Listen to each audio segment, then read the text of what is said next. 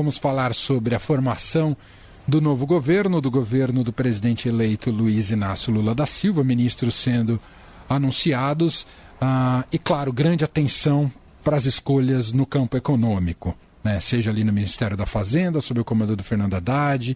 Também tivemos recentemente essa indicação de Aloysio Mercadante à frente do BNDES. O mercado, o tal mercado, né, Beatriz Bula, não tem reagido nada bem, porque parece um velho PT dando as cartas, com toda aquela cara do intervencionismo, aquela veia heterodoxa, estatizante, como o Estado como indutor das coisas. Enfim, eu, eu, eu gravei uma entrevista agora à tarde com o Mailson da Nóbrega, que foi ministro da Fazenda, ele estava bem preocupado com as escolhas que o Lula está fazendo. Mas quero te ouvir dentro das suas apurações, Bia. É, Manuel, a gente teve a indicação, bom, a formalização, na verdade, porque já se sabia ali nos bastidores, né, já se especulava que o Fernando Haddad seria indicado o ministro da Fazenda, que aconteceu na última sexta-feira, e aí desde então alguns outros movimentos é, com relação às indicações da equipe econômica. Então ontem ainda é, o Lula anunciou que o Aloysio Mercadante, também do PT, vai ser o novo presidente do BNDES, Banco Nacional do Desenvolvimento Econômico, é, e aí o Haddad começou a, a indicar quem vai ser o time dele no Ministério da Fazenda numa tentativa também de neutralizar de alguma maneira essa reação negativa do mercado, do mercado financeiro e de alguns é, economistas com relação ao próprio nome do Haddad e ao nome do mercadante no BNDES, especialmente. E aí o Haddad anunciou dois nomes técnicos, um que é um ex-banqueiro, é CEO do Banco Fator, o Gabriel Galípolo, ele vai ser o número dois na Fazenda, o secretário executivo e o economista Bernardo Api vai ser o secretário especial para a reforma tributária. Então, é um movimento que o Haddad, suponho, imaginou capaz de equilibrar de alguma maneira esse jogo, afinal, nas palavras dele, né, duas pessoas que têm muita respeitabilidade da sociedade e do mercado em particular, é, mas também pediu o Haddad, na sua primeira entrevista como indicado a, ministro da Fazenda, que foi é, concedida ontem no CCBB, ali onde se concentra o governo de transição, pediu que a equipe dele só seja avaliada depois que ela estiver completa, né? Então ele diz, acabei de tem quatro dias que eu estou com meu nome oficializado, estou indicando dois nomes que não têm é, ele falou sobre o Galípolo, né? Nunca foi filiado ao PT, nunca participou de nenhuma reunião do PT, é, era banqueiro até outro dia. É, o Bernardo Api disse ele, duvido que o mercado tenha qualquer restrição técnica, disse que pretende usar o desenho de reforma tributária que é, foi elaborado pelo Api, é, então, mas pediu essa paciência, digamos assim, né? De que só se faça avaliação da equipe na hora que a equipe estiver completa. É, mas é claro que há uma pressão, um holofote muito grande jogado sobre esses primeiros nomes que são anunciados pelo Lula, é, não só com relação à condução da economia, como ela vai se dar, e hoje o Haddad deu uma entrevista para a Globo News, uma longa entrevista de duas horas, é, que acontece um dia depois desta outra entrevista para os jornalistas de uma maneira geral ali no CCBB. Imagino que nessa tentativa de dissipar desconfianças, de falar que vai haver um, uma preocupação com a trajetória das contas públicas, que é uma das principais, é, um dos principais temores, digamos assim, que se lança sobre um novo governo do PT. É, e o Haddad fez questão de ressaltar isso ontem, ressaltar isso hoje nessa entrevista que ele deu para a Globo News também, de que ele não acha que o aumento de gasto é o caminho é, para fazer o país crescer. É, se comprometeu com uma responsabilidade fiscal, é, mas também deixa muito claro que é, ele e, é por isso que ele é escolhido ministro da Fazenda também, né? Ele está completamente alinhado com o presidente Lula é, no que diz respeito a essa responsabilidade social, ou seja, a visão de ambos de que há uma prioridade deste governo. Essa prioridade foi estabelecida pelo Lula, prometida para o eleitor e é a prioridade que ele diz que irá cumprir nesse mandato que ainda não começou, parece que já, né? Porque o Bolsonaro sumiu e, enfim, não se fala mais de governo Bolsonaro, mas, enfim, é, ainda não começou esse mandato.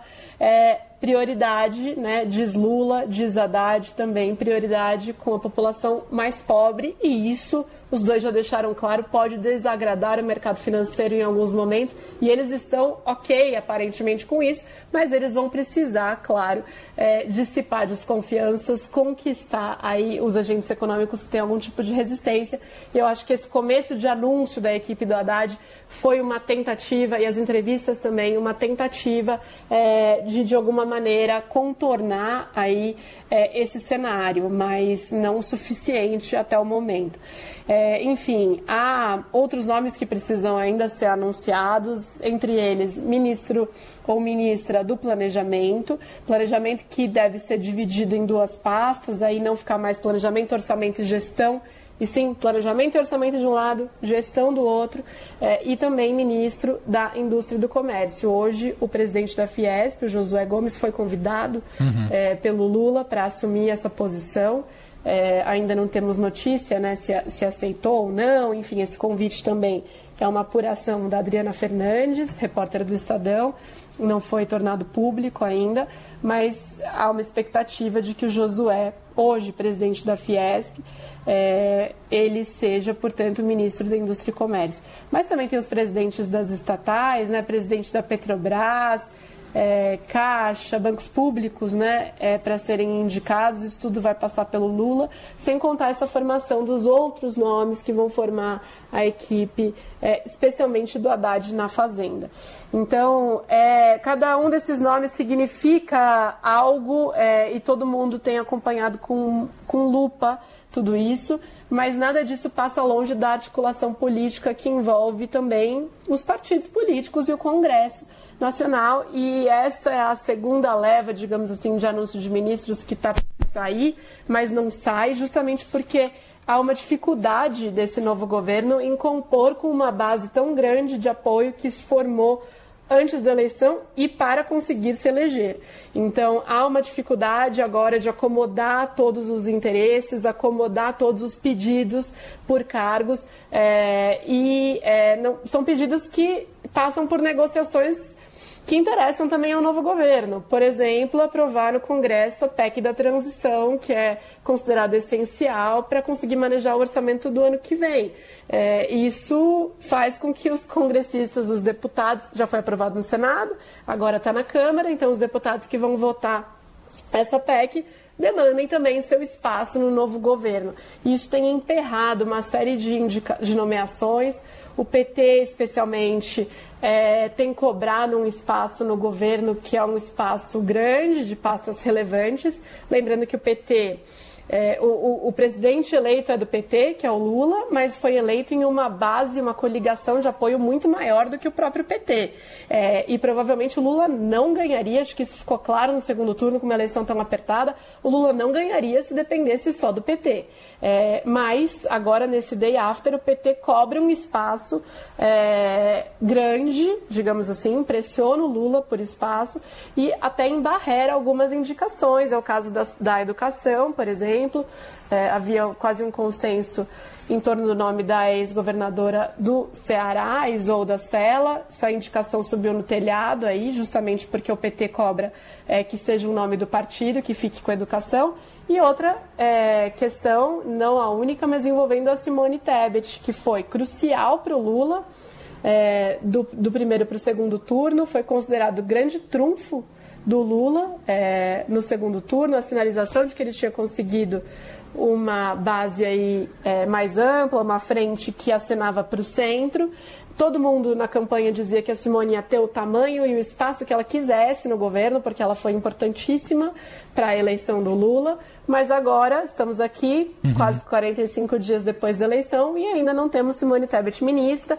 Ela não conversou com o Lula depois do segundo turno. Então cresce também a pressão aí é, para essa definição e pode ser que ela não aceite, portanto, o que for proposto para claro. ela, porque as opções elas vão se esgotando, né, Manuel? Conforme essas, uhum. essas articulações elas vão acontecendo. A Simone que é, participou do grupo de transição na área de desenvolvimento social, quer, portanto, ocupar um espaço na esplanada nesta área, é, mas é justamente a pasta que é, cuida do Bolsa Família, que é a principal bandeira do PT, do governo Lula, e o PT, portanto, quer essa pasta também. Então, assim, a ver como que o Lula vai arbitrar todos esses conflitos de interesse, é, mas a gente já está no meio de dezembro, então, provavelmente, ele tem, ele tem pouco tempo é, para resolver algumas dessas questões, já anda criando um cenário de alguma instabilidade, é, mesmo por parte dos seus causada e também é, avaliada como instabilidade por alguns aliados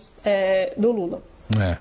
Bom, foi um balde d'água fria a escolha do Mercadante para frente do BNDES e não tem nada a ver com o Mercadante em si, né? Tem formação econômica e tudo mais, mas aquilo que ele representou e as escolhas que fez junto com Dilma no governo Dilma escolhas que desequilibraram muito o país do ponto de vista econômico e o BNDES foi um instrumento para isso, né? com juros abaixo do mercado, enfim. Então não é por acaso que o mercado está reagindo mal. E aí, a reboque disso, teve a aprovação da Câmara da mudança na lei das estatais ontem à noite, de uma maneira muito casuística. E eu queria recomendar aqui para quem quiser ler no Estadão, tem uma, o Lariberto Pompeu, lá de Brasília, entrevistou ah, para repercutir isso, entrevistou o Tasso Gereissati, senador pelo PSDB, e, e, ele fala, ele é bem contundente sobre essa questão da mudança na lei das estatais, que havia sido um ganho da sociedade brasileira. Eu vou só ler a primeira resposta do Tasso Gereissati, que ele é perguntado o que o senhor achou da Câmara ter aprovado a mudança na, na lei das estatais. Responde o Tasso, é um retrocesso histórico na vida das estatais brasileiras rumo à República das Bananas. Do outro lado, é uma burrice, porque o Aloysio Mercadante, no caso, se foi feito para beneficiá-lo, acho que prejudicou.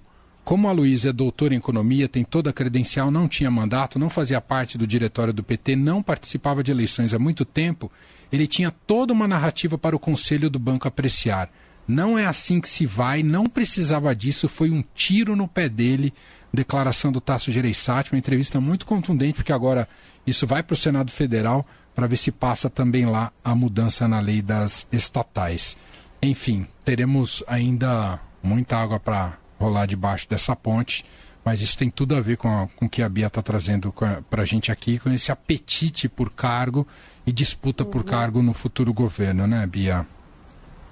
Com certeza, até porque essa mudança na lei das estatais, né, Manuel, não é exatamente apenas para o caso do mercadante. Sim. E você até trouxe o argumento do Tasso de que talvez nem fosse necessário, mas enfim, é, essa discussão à parte, mas é, a questão da mudança na lei das estatais interessa também, foi aprovada com apoio não só do PT, mas do Centrão e de parlamentares bolsonaristas também. Né?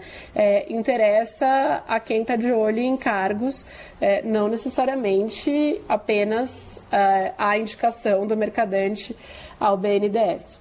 É, é isso aí. Bom, Beatriz Bula segue acompanhando todas as novidades em relação à formação do novo governo. Fala, Leandro. Eu acabei de me ligar numa coisa. Beatriz Bula só volta com a gente agora no dia 26 de dezembro. Nossa, o que que acontece? Você vai ser... O que que vai acontecer com você, não, Beatriz acontece? Bula? Eu também não sei. Não, sexta-feira... vai não... ser abduzida, Sexta-feira tem minha canção com o Djavan, que ah, é vai é até às seis e meia da tarde. Ah. E aí na outra semana ela tá de folga. Ah, estão dando folga pra Bia? Como é que pode o negócio? Às vezes acontece, Emanuel. Pois é. Você tá aqui no ano novo, é isso? É isso, né? Ano novo, ano de posse, então todo mundo troca de presidência, todo mundo trabalha na redação. Então estaremos juntos naquela semana do ano novo, a gente vai conversar bastante. Por hora, bom Natal então, Bia. Por mais feliz estranho Natal. que seja dizer isso em 14 de dezembro, mas Feliz Natal. Esquisitíssimo. Mas é isso, Feliz Natal. Pra você é também. Obrigado. Um beijo, Bia. Um beijo. beijo. Tchau, tchau.